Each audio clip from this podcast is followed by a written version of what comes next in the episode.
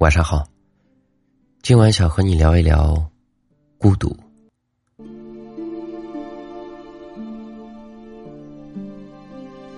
每个人都会有孤独的感受。我们常说，孤独本是常态，逢人何必言说。就像毛姆在《月亮和六便士》里写的：“我们每个人生在世上都是孤独的，每个人都被囚禁在一座铁塔里。”只能靠一些符号同别人传达自己的思想，而这些符号并没有共同价值，因此他们的意义是模糊的、不确定的。我们非常可怜的想把自己心中的财富传送给别人，但是很多人却没有接受财富的能力。我们只能孤独的行走，尽管身体相互依傍，却不在一起，既不了解别人。也不能为别人所了解。这大概是我见过孤独的最好解释。我们孤单的活着，终将孤单的死去。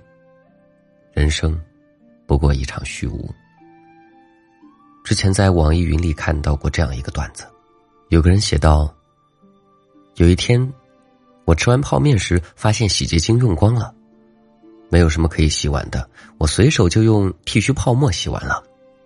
当时我在想，如果要是有一个女朋友就好了，并不是因为有了女朋友就不会吃泡面，也不是因为有了女朋友就会有人帮忙洗碗，是我想，在洗碗转身回去时，会有个人在那里看着我，等我一脸神秘的说：“嘿，你猜我刚刚用什么洗的碗？可能。”这就是孤独的伤感吧。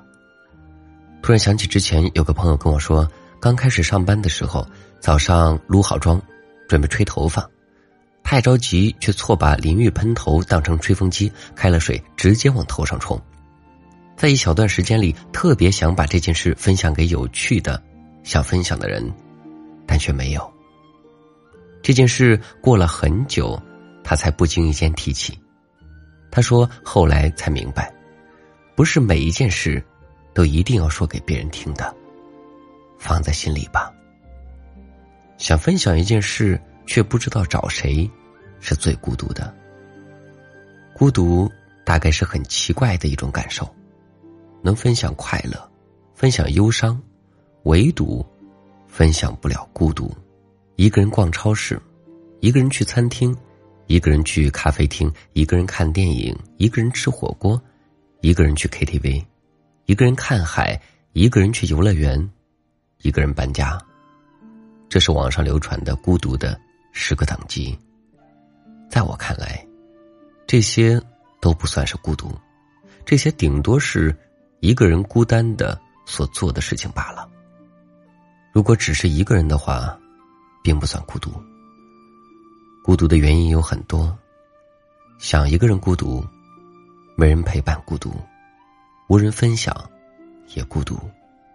一个人就算是孤独的个体，在没有你的时候，我一个人做任何事都不会觉得孤独，是因为心存希望。而唯有心里缺失了一块，空落落的，而唯有想你这件事，让我觉得很孤独。失去身边爱的人，也很孤独。随着年龄增长。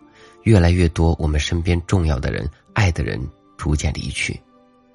这里不谈生离，我想聊聊死别。马东说过：“我们都差一场关于死亡的课，似乎我们都不曾学过好好告别。”奇葩说有一期的话题是：“该鼓励病危者活下去吗？”秋晨说：“用一生背影告诉你，不要追。”黄志忠说：“我去的地方不需要勇气，我走后你们才需要勇气。”高晓松说：“你的出现永远改变着我的星轨，无论你在哪里。”最后，马东谈到关于父亲的一个梦境，他的父亲是突然去世，没有给他留下只言片语。他一直相信父亲不曾离去，直到有一天，他做了一个梦。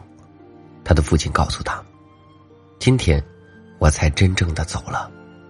很高兴跟你做一世父子，有缘再聚。马东说：“其实这是与自己最终的一个和解。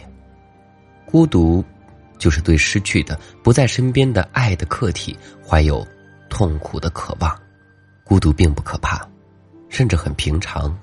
每一个人都是孤独的，他和我们相伴，如影随形。但我们内心仍应该为爱留一个入口，在自己的世界孤独，也能在自己的世界。